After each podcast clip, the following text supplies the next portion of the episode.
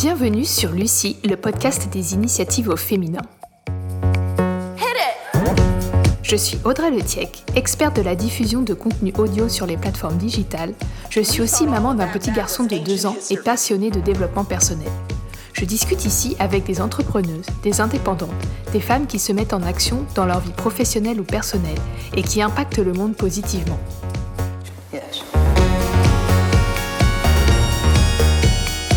Ce podcast met la lumière sur des projets, des idées, des business ambitieux et fait tomber les préjugés et les croyances limitantes sur le monde de l'entrepreneuriat. Je tends le micro à des femmes inspirantes qui racontent leur parcours et partagent leurs expériences.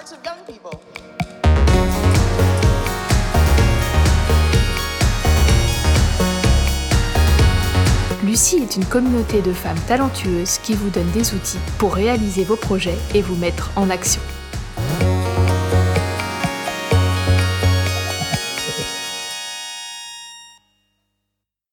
Dans cet épisode numéro 4, je reçois une amie d'études, Isabelle Carl, entrepreneuse depuis 2012. Isabelle a 35 ans, elle vit dans la région bordelaise avec son mari et ses deux enfants. Isabelle a créé en 2012 une première entreprise, Ma Cocoon Box, avec son associé, entreprise qui commercialisait des coffrets de produits et conseils pour les femmes enceintes et les jeunes mamans. Ma Cocoon Box n'a malheureusement pas marché comme prévu, et comme toutes les choses qui ne marchent pas bien dans la vie pro ou perso, ce n'est pas évident d'en parler. Isabelle m'en parle et j'en suis très honorée.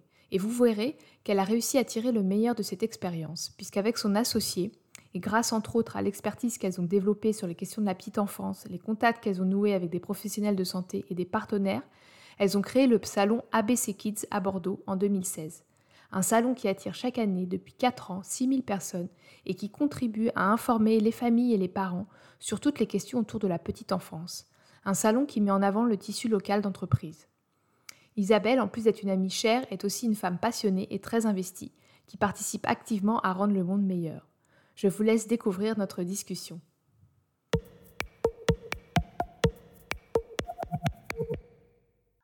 Salut Isabelle. Salut Audrey.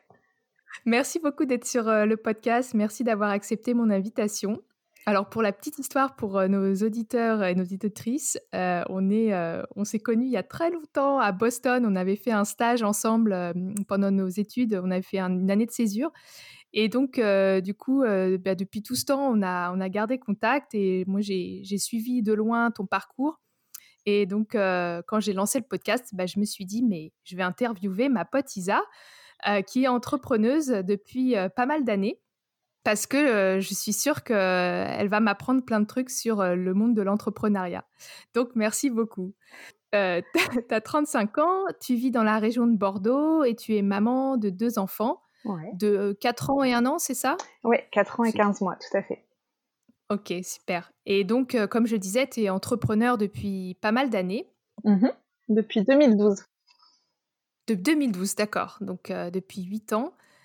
Et tu es la, notamment la cofondatrice du salon ABC Kids à Bordeaux, le rendez-vous incontournable proposé aux futurs et jeunes parents, bébés et enfants. Alors, pour commencer l'interview, bah, je, vais, te poser cette question. Qu'est-ce que c'est que ce salon? Est-ce que tu peux nous, nous raconter ce que c'est, depuis combien de temps il existe? Et en quoi voilà, il consiste? Alors, ce salon, c'est un événement, comme tu disais, qui est vraiment dédié à la famille, euh, qui tourne autour de toutes les questions euh, liées à la grossesse, à la petite enfance et à l'enfance. Il est né en 2016. Euh, L'idée, c'était de créer un lieu de rencontre entre euh, ben, les futurs et jeunes parents et euh, toutes les entreprises, mais pas que.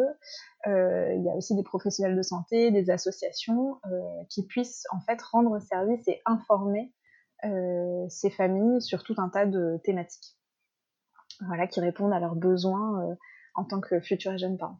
Comment t'en es venue à, monter ce salon?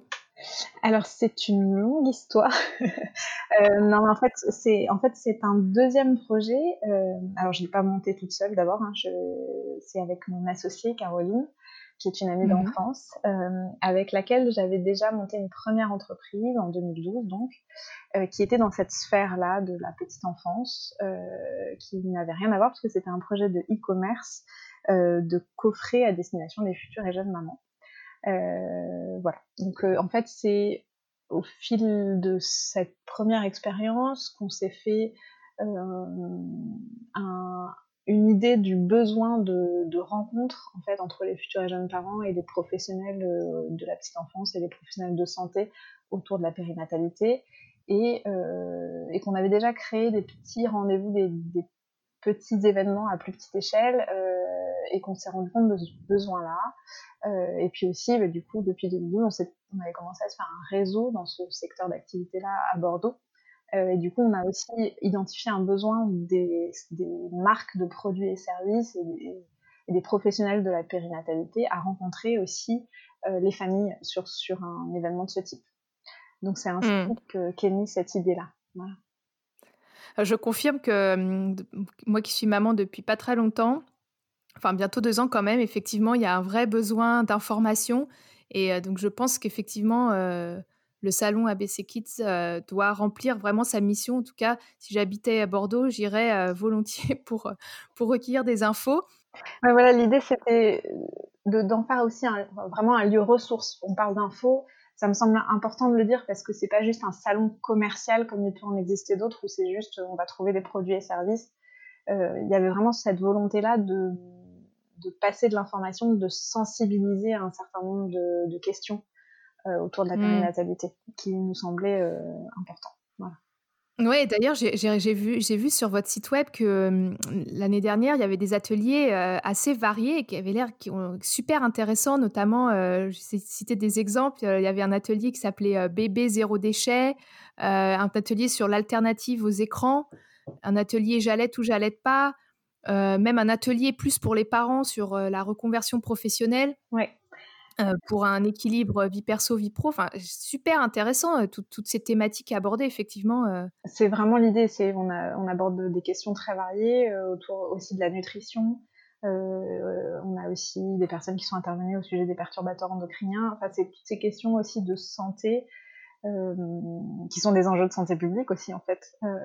parce qu'il y y a beaucoup de sujets sur lesquels les parents ou futurs parents sont encore trop peu informés à notre sens. Et donc voilà, c'est aussi un vecteur de diffusion de, messages et d'informations euh, importantes. Et voilà, les parents euh, trouvent en ce salon vraiment un lieu ressource pour rencontrer des assos, des professionnels de santé qui répondent euh, à ces questions qu'ils n'ont pas forcément le temps de poser dans un parcours de suivi de grossesse classique. C'est un lieu informel, voilà, c'est différent. L'ambiance est festive, on propose tout un tas d'activités un peu ludiques aussi pour les enfants et les familles. Donc c'est voilà, c'est une parenthèse qui leur est proposée qui change un petit peu de, du parcours de suivi classique aussi de, de la grossesse et du suivi du bébé. Vous ciblez combien de personnes euh, chaque année? Euh, Le salon accueille euh, environ 6000 personnes sur le week-end. Ah ouais, c'est énorme. Ouais, c'est un événement assez important. C'est vraiment énorme. et après, comment, cette année, c'est un petit peu particulier. Oui, justement, j'allais te poser la question cette année, comment euh, vous allez faire euh, J'ai vu que c'était gratuit cette année. Alors cette année, euh, en fait, pour des questions d'organisation et des questions aussi purement financières, en fait, c'est les deux. C'est une question organisationnelle et aussi d'équilibre économique. On, on l'organise pas de la même façon que d'habitude parce que ben, c'est une période très incertaine à cause de, la pandémie de Covid. Donc on ne sait pas du tout quelles sont les contraintes sanitaires cette période-là. En fait, il devait avoir lieu mi-octobre euh, dans les mêmes conditions d'habitude, euh, au hangar 14, qui est un, grand hall euh, d'événements à Bordeaux sur les quais, pour ceux qui connaissent. Et en fait, c'est bah, tout simplement la location de ce, lieu-là a un coût très très important. Et on sait que nos exposants ont tous été frappés par la crise sanitaire, de manière économique aussi. Donc, euh, on se, voilà, on n'avait pas les épaules pour commencer à organiser quelque chose là-bas, euh, tout en sachant pas si ça allait pouvoir être maintenu ou pas. Euh, donc comme on, travaille depuis le début à, à, fédérer aussi des institutions autour de cet événement, donc Aujourd'hui, on travaille avec la mairie de Bordeaux, avec le département de la Gironde, avec la caisse d'allocation familiale, est-ce que j'oublie quelqu'un? Peut-être. Euh, donc, du coup, l'idée, c'était de, mettre ces partenaires autour de la table pour voir dans quelles euh, conditions on pouvait organiser quelque chose sans nous prendre trop de risques et en proposant aussi une alternative qui permette à nos exposants de participer dans des conditions économiques plus, plus favorables compte tenu de la période. Donc, en fait, cette année, ça aura lieu dans un bâtiment du département de la Gironde, donc qui est à côté de Mariadec, en plein centre de Bordeaux. Et, euh, et, du coup, ce sera pas le week-end, ce sera en semaine, tout simplement parce que les bâtiments publics sont pas ouverts au public le, week-end.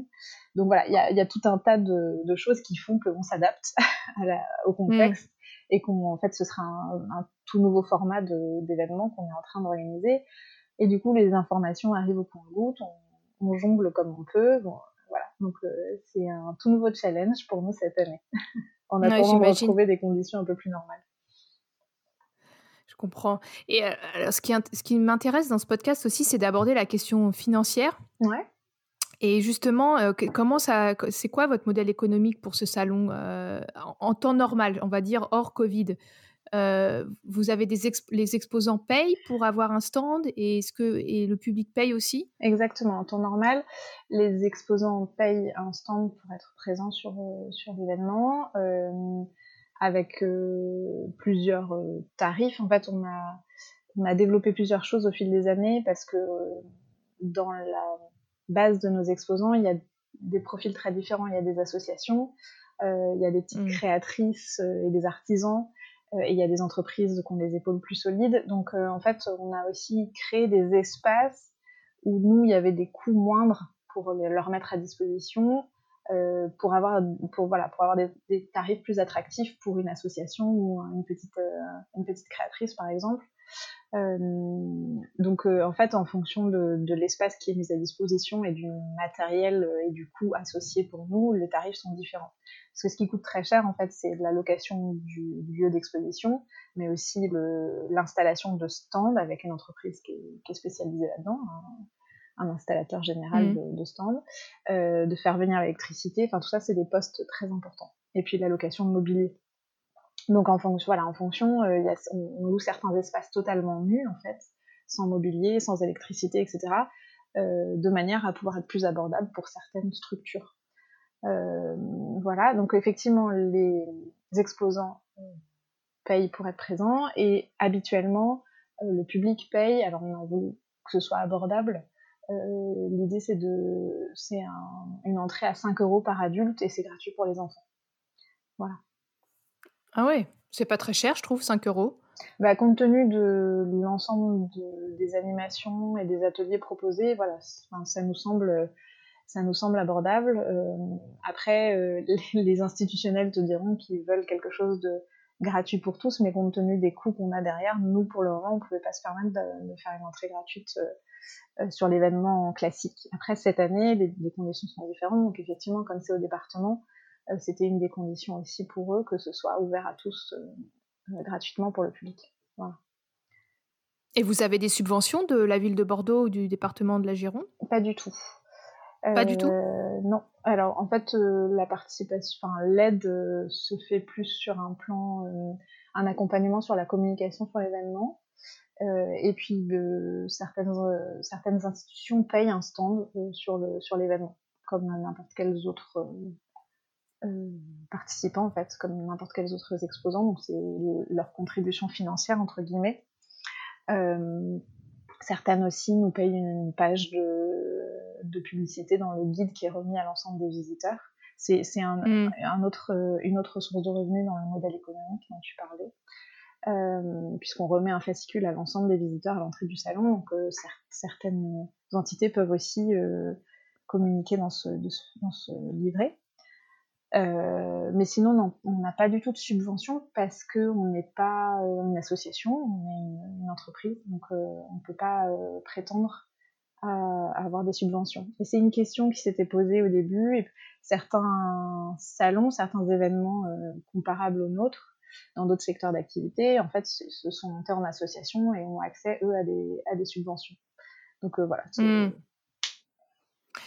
Et, concrètement, avec, votre avec ton associé, sur, ce, sur cet événement, vous, vous gagnez de l'argent ou pas? Ou c'est une opération neutre? Oui, aujourd'hui, ça surprend toujours quand on en parle. Au début, on n'osait pas trop le dire. Et puis finalement, on a commencer à en discuter de manière plus ouverte avec les gens parce qu'ils se rendent pas compte de l'énergie que c'est de d'organiser ce type d'événement, du temps et de l'énergie que ça prend. En fait, aujourd'hui, personnellement, on ne se rémunère pas du tout sur cet événement, euh, qui commence à, qui commence juste à être, euh, à dégager un peu d'argent, mais voilà, il reste dans la société pour des investissements. Enfin, voilà, il faut toujours mieux communiquer, encore mieux le faire connaître.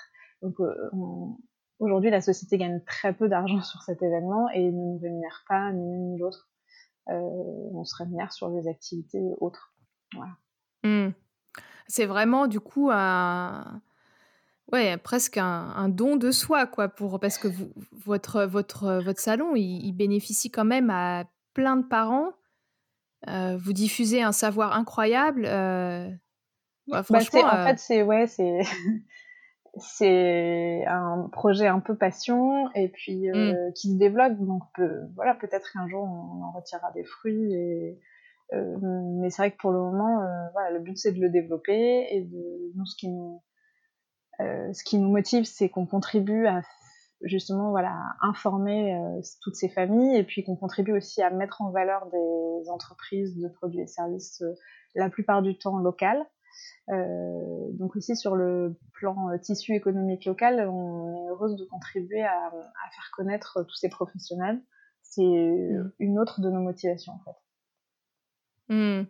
Et du coup, tu parlais de, de, de vos activités autres. Euh, donc, en fait, vous avez une structure, euh, euh, une structure, comment dire, d'entre, une entreprise qui mmh s'appelle, mince, le monde m'échappe, Twins Event. Twin Events, ouais, Twin Event, qui qui vous permet en fait le reste de l'année de, de remplir des missions de, de, de marketing, de communication Exactement. En fait, euh, effectivement, la structure juridique et la société Twin Evans qui possède la marque ABC Kids euh, du salon. Okay. Donc voilà, la société Twin Evans, euh, c'est la structure juridique qui, qui a déposé en fait à l'INPI la marque ABC Kids pour le salon. et cette, à travers cette société, effectivement, on, on propose des prestations de services euh, en communication événementielle et en création de euh, contenu, euh, du rédactionnel mm. principalement, euh, en fait pour des sites internet, pour des plaquettes, pour des flyers, pour des magazines, des articles de blog. Voilà. Vos clients sont pas forcément des en lien avec le, le secteur de la petite enfance? Non, pas forcément. C'est vrai que c'est un sujet qui nous plaît particulièrement. et puis euh, dans lequel on commence à avoir un certain nombre de connaissances et voilà. Euh, du coup, on travaille aussi avec euh, de concert avec d'autres agences en fait qui nous sous-traitent une partie de, de leur travail, notamment une agence bordelaise qui est spécialisée en, en contenu petite enfance. donc on travaille aussi de concert avec cette agence pour proposer ces contenus. En début d'interview, tu, parlais d'une première société que vous aviez créée avec euh, ton associée Caroline, mmh euh, une, entreprise qui s'appelait euh, Ma, Box, une, société de e-commerce. Mmh Ce que tu expliquais, c'est que grâce à cette expérience, vous avez pu engranger beaucoup de savoir. Vous êtes devenu expert de la petite enfance et vous avez pu monter ce salon ABC Kids. Oui, alors experte de la petite enfance, oui et non. Euh, en tout cas, euh, effectivement, ça nous a euh, permis de, d'engranger effectivement beaucoup d'informations sur ce sur ce sujet-là et de se faire un réseau, notamment au niveau local, de professionnels mmh. autour de, de, ces sujets. et puis, on avait, enfin, il n'y a pas que ça qui a contribué à, à la création d'ABC Kids, c'est que mon associée a une expérience en événementiel auparavant. Elle travaillait dans euh, dans l'événementiel. Euh, elle a travaillé pendant dix ans dans ce secteur-là. Avant, elle organisait en fait des salons du mariage. C'était le, ah, le préambule euh, aux naissances, tu vois. ah, génial, belle continuité. mais, mais tout ça pour dire qu'elle avait quand même cette casquette événementielle qu'elle souhaitait aussi conserver et développer. On avait toujours eu cette, cette idée-là. Quand, quand on a, au bout de quelques temps, une fois que ma Box était lancée, on a créé des petits événements euh, autour de ces sujets-là pour des clientes, pour des blogueuses. Euh, avec déjà cette idée-là, en fait, on, faisait des petits ateliers, on, on, faisait intervenir des professionnels au niveau local. donc on, avait, en fait, mmh. c'était les prémices du salon, ces petits événements qu'on avait appelés les cocoon parties. Euh, donc voilà, il y a, y a, effectivement ces deux aspects-là. Mmh. Euh, Et tu, tu, peux juste réexpliquer, euh, tu peux expliquer le concept de, de ma Cocoon Box? Ouais. Euh, alors c'était en fait un, un, système de box par abonnement, donc des coffrets que les futurs et jeunes mamans recevaient à domicile et qui les accompagnaient tout au long de la grossesse et de la première année du bébé de manière personnalisée en fait. Euh, c'est-à-dire que, alors, ça a beaucoup évolué en fait au fil des années. Quand on l'a lancé en 2012, c'était euh, très complexe dans le sens où il y avait une box euh, différente par mois de grossesse et par âge de bébé. Euh, et avec ce souhait de, de proposer euh, au moment T à la maman des produits qui soient adaptés à son stade de grossesse, mais pas que, en fait, dans la même logique qu'ABC Kids, euh, c'était que ces produits soient accompagnés de fiches conseils qu'on avait euh, élaborées avec des professionnels euh, de la petite enfance et des professionnels de santé. L'idée, c'était vraiment d'aborder toutes les questions que la future jeune maman pouvait se poser à chaque stade, en fait, et de, de faire appel à des professionnels très variés. tu vois, par exemple, pour aborder des questions taboues comme la sexualité. pendant la mmh. grossesse ou la sexualité postpartum, on avait fait appel à un sexologue. Euh, enfin, on, avait vraiment mis autour de la table beaucoup de professionnels de santé différents, de différentes spécialités, pour élaborer ces contenus. Euh, ça nous avait pris euh, pas mal de temps et du coup, effectivement, ça nous a appris beaucoup de choses sur, ces thématiques-là. Et puis en fait, on s'est rendu compte en lançant cette première version de la box que c'était très compliqué à gérer sur le plan logistique et que finalement, en termes de de satisfaction client, on tombait pas forcément juste parce que euh, ben une grossesse euh, se passe différemment d'une femme à l'autre et en fait les produits n'arrivaient pas forcément au bon moment. Euh, certaines femmes nous disaient ah, j'aurais aimé trouver ça dans ma box alors que c'était dans la box d'avant et qu'elles s'étaient abonnées euh, un mois après, tu vois ce que je veux dire? Mmh. Parce que finalement toutes ne recevaient pas toutes les boxes puisque en fait au moment où tu t'inscrivais sur notre site, tu mettais ta date d'accouchement prévue ou la date de naissance du bébé c'était pour une box bébé et on commençait à envoyer à partir de cette période-là et tous les mois à date euh, anniversaire du de la grossesse ou, de, ou du bébé en fait. Donc c'était hyper personnalisé mais peut-être trop dans le sens où euh, en fait chaque grossesse évolue différemment et chaque bébé aussi évolue à son rythme. Certains euh, c'est un, un, un, exemple encore plus criant pour c'est plus parlant en fait quand on parle de l'évolution du bébé. Tu le vois bien certains se mettent assis à tel âge euh, d'autres se mettent à parler à tel mm. âge d'autres marchent à tel âge. Et en fait du coup euh, ben, à vouloir faire trop précis et trop personnalisé on tombait à côté de la plaque en fait. Et donc du coup ensuite on a fait une deuxième version qui était toujours sur le même principe mais c'était des coffrets trimestriels. Et du coup là la, la satisfaction client s'est beaucoup améliorée et on avait des box du coup avec un contenu plus conséquent, euh, plus de produits et des livrets beaucoup plus complets qu'on avait encore retravaillé avec notre équipe de, de professionnels de santé. Et donc c'était une box trimestrielle cette fois-ci. Voilà. Mmh. Et en fait, euh, pourquoi vous avez décidé d'arrêter l'activité? Ça ne marchait pas? Vous n'avez pas assez de chiffre d'affaires? Alors ouais, c'est euh, c'était un business compliqué. Euh, en fait, si tu veux, il y a un moment où ça, ça a très bien démarré au début, euh, mieux que ce qu'on avait prévu.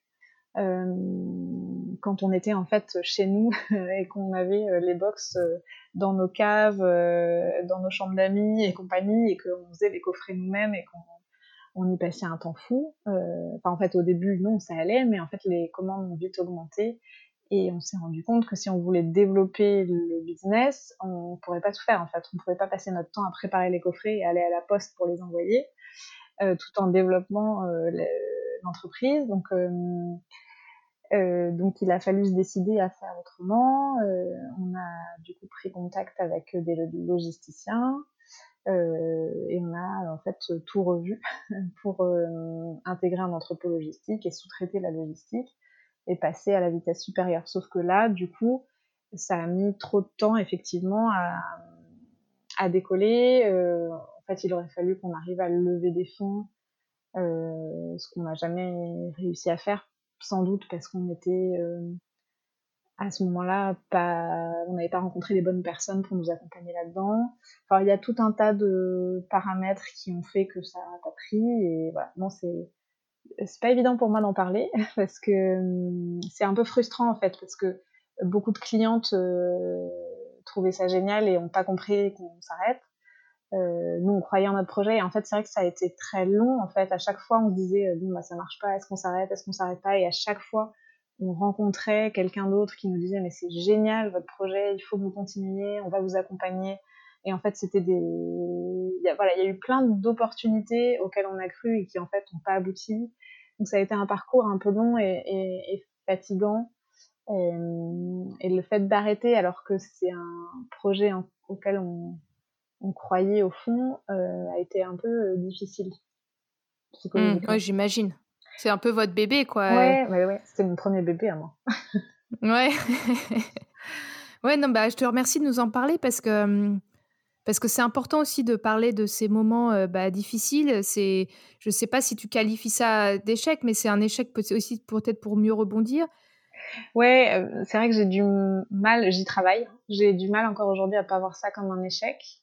Euh, malgré tout, j'essaye d'être hyper lucide sur le fait que, en fait, ça nous a ouvert plein de portes et ça nous a appris beaucoup de choses.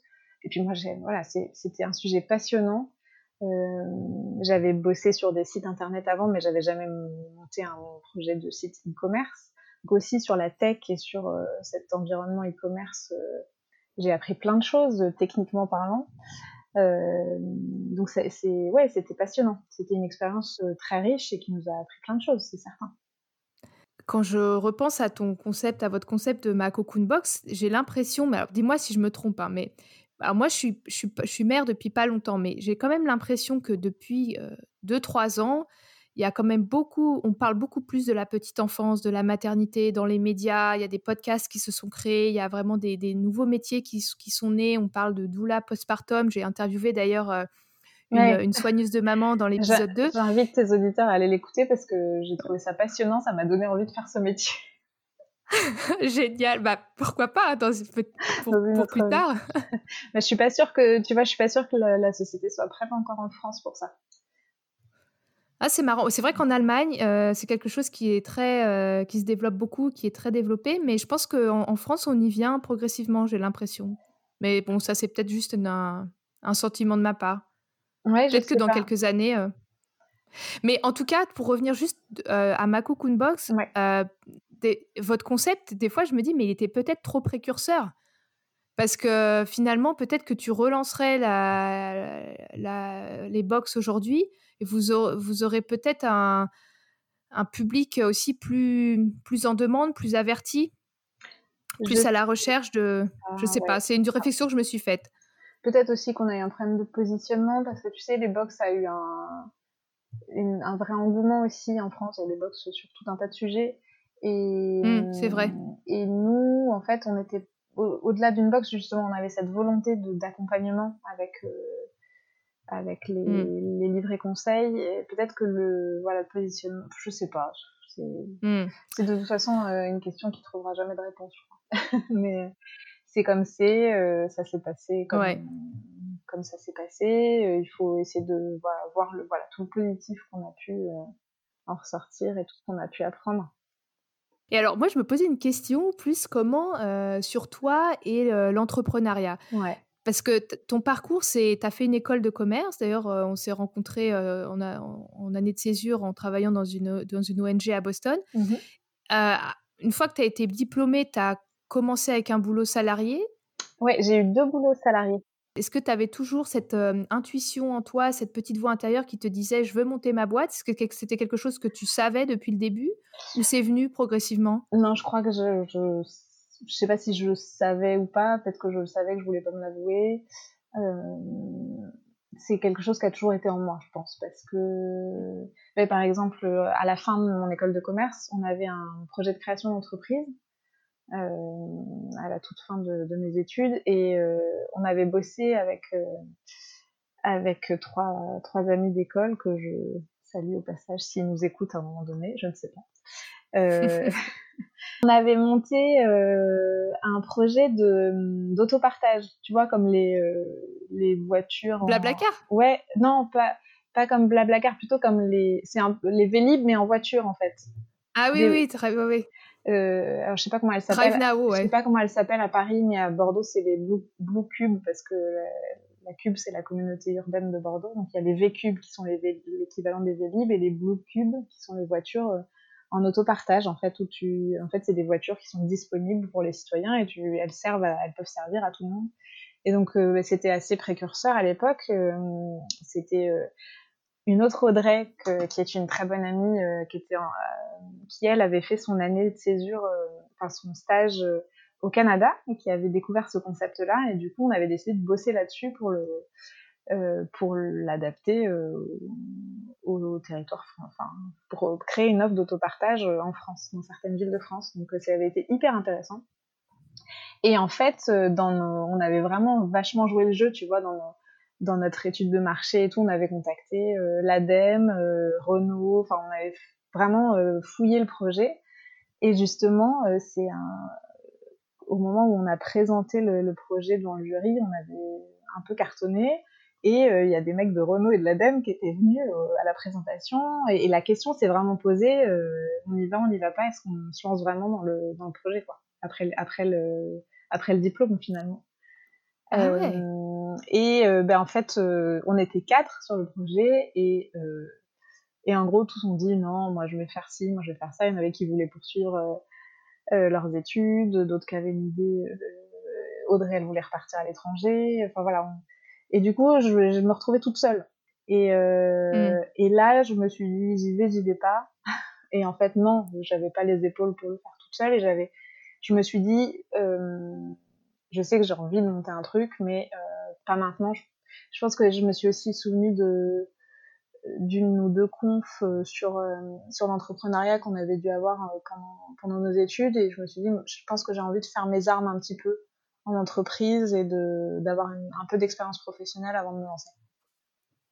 Mmh. Voilà. D'accord. Ok. Et une autre question euh, sur ton, sur ton entreprise actuelle. tu travailles avec une amie d'enfance. Euh, euh, comment ça se passe? C'est comment de travailler avec une, une amie euh, en plus d'enfance? Donc j'imagine que tu connais très très bien. Oui, alors c'est très drôle parce que hum, quand on s'est associés, donc en 2012, ça commence à dater un peu. Enfin, on a eu beaucoup de commentaires. Oh là là, faut surtout pas s'associer avec une amie, vous allez vous, vous, vous brouiller il y a tout un tas d'histoires sur des gens qui sont associés, ça c'est très mal fini.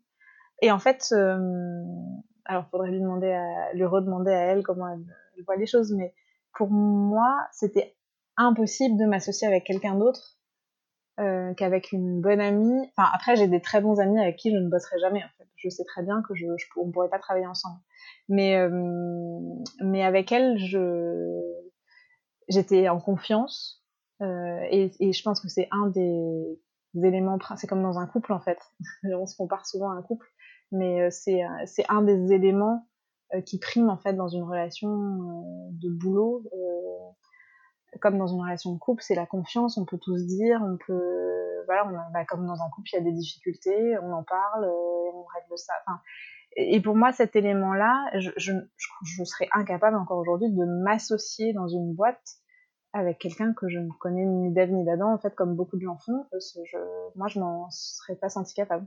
Pour moi, c'était, voilà, ce prérequis de confiance, il était là et on pouvait démarrer euh, sur ces bases-là, en fait. Et du coup, vous avez des, vous êtes assez complémentaires. Qui c'est qui s'occupe de la compta, par exemple? Alors la compta, euh, malheureusement pour elle, c'est elle qui s'en occupe.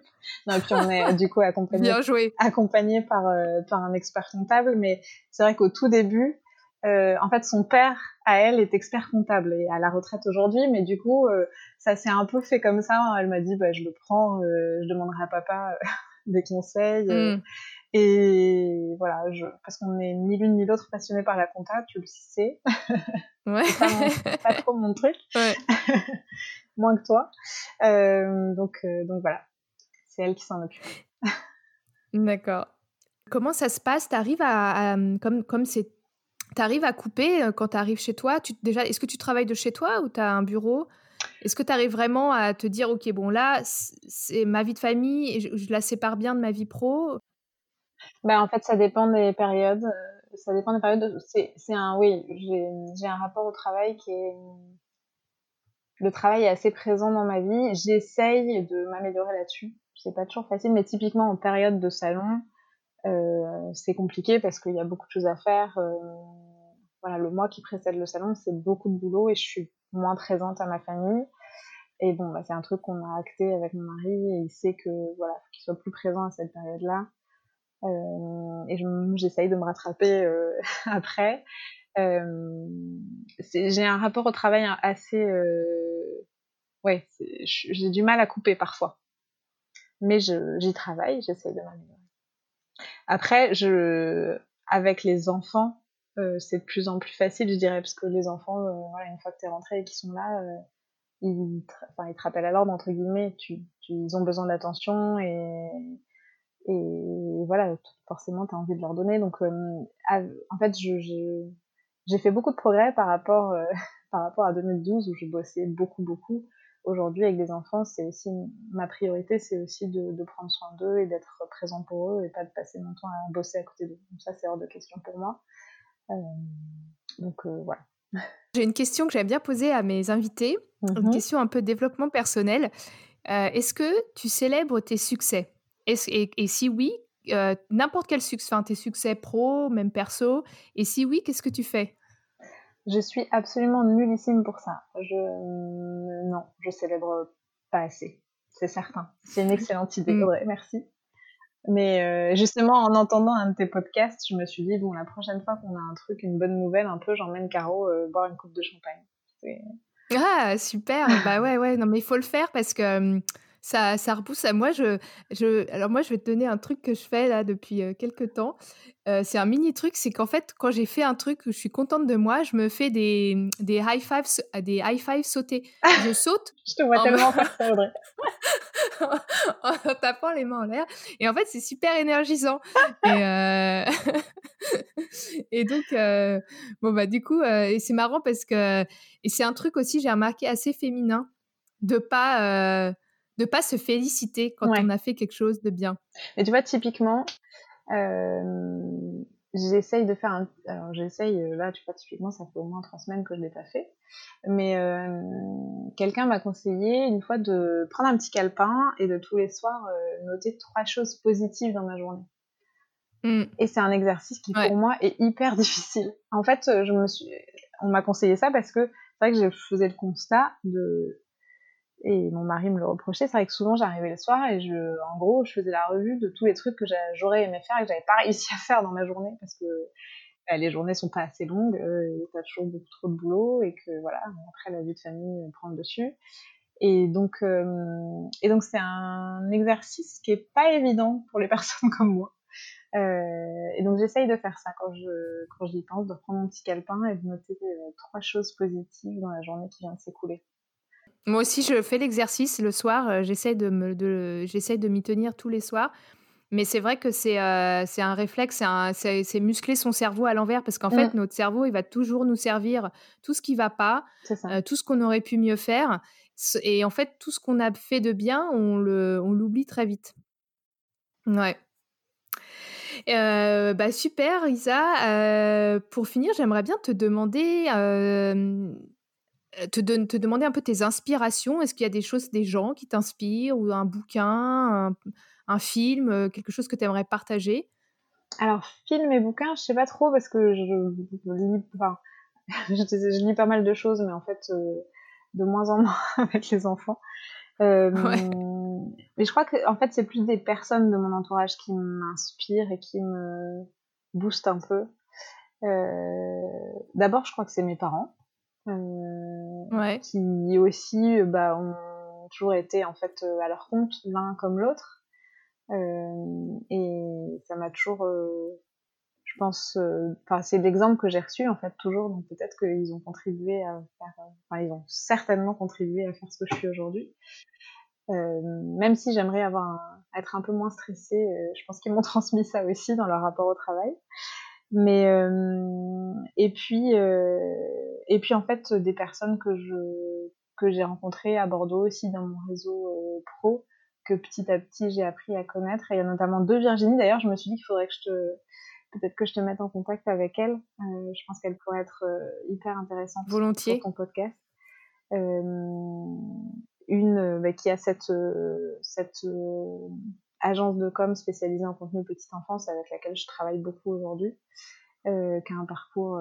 Enfin voilà, je trouve que c'est une nana brillante et qui toutes les deux, ont, toutes ces deux Virginie ont beaucoup de de valeurs humaines que j'apprécie beaucoup, et l'autre qui euh, a bossé dans l'immobilier pendant quelques années et aujourd'hui a, a, des entreprises de, a une entreprise de garde d'enfants, de mode de garde pour trouver des, des nounous à domicile pour rendre service aux, familles et euh, de micro-crèches. Voilà. Et, euh, et ce sont deux entrepreneuses très intéressantes et qui, voilà, que je côtoie très régulièrement et que j'admire beaucoup. Voilà. Super. Bah écoute, merci beaucoup Isa pour, euh, pour ton partage. Merci beaucoup. C'est ton, ton parcours euh, va être très inspirant pour toutes les femmes qui veulent se lancer. Et euh, bah, je, vais, je vais si si. Et puis je vais partager sur dans les notes de l'épisode, dans la description de l'épisode, bah, je partagerai le, site web d'ABC Kids pour que bah, tous les gens bordelais, enfin les euh, qui, a qui habitent la région puissent euh, se renseigner. Et j'avais une dernière question, juste, euh, est-ce que est-ce qu'il y a d'autres salons comme ça qui existent en France ou vous êtes les premières à avoir à lancer ça? Alors, il y a d'autres salons qui existent en France. après, je ne les ai pas tous. Il y a des événements mmh. peut-être plus. Bah, comme nous, en fait, à, échelle locale, que j'ai pas forcément identifié. Il y a une, un gros salon, en fait, qui se promène partout en France et qui a, à mon sens, pas le même positionnement que nous. Euh, donc oui, oui, ce sont, il y a d'autres initiatives comme, comme la nôtre en France. C'est un besoin qui existe partout, hein. donc euh, oui, on n'est pas les seuls. Super. Bah, peut-être qu'il y aura une version, euh, une version web. Ouais. pour qui pourrait qui pourrait avoir lieu pour pour les personnes qui pourraient pas se déplacer ou si malheureusement la pandémie bah, il y a encore, oui, il y a encore plein de choses à, développer. C'est des sujets qui sont en réflexion. Euh, après, voilà, c'est une question de temps, d'organisation et de, bien sûr, et de budget. Et de moyens. Mm. Mm. Bah, encore merci Isabelle et puis euh, à très bientôt et merci beaucoup. Merci à toi Audrey. Merci à toutes et à tous d'avoir écouté jusqu'au bout. Si cet épisode vous a plu et que le sujet des bébés et de la petite enfance vous passionne, foncez écouter l'épisode 2 de Lucie Podcast où j'interview Elodie Roux-Enec, une soigneuse de maman. Likez ma page Facebook et likez ma page Instagram à Lucie Podcast. Et si vous écoutez ce podcast sur Apple Podcast, vous m'aiderez beaucoup en le notant avec 5 étoiles. Ça m'aidera à le rendre plus visible. Et puis bien sûr, la bonne vieille technique du bouche à oreille, qui dans l'industrie du podcast reste une valeur sûre musique originale de David Nicole que je remercie au passage. Je vous embrasse, à la prochaine et n'oubliez pas, fêtez vos succès.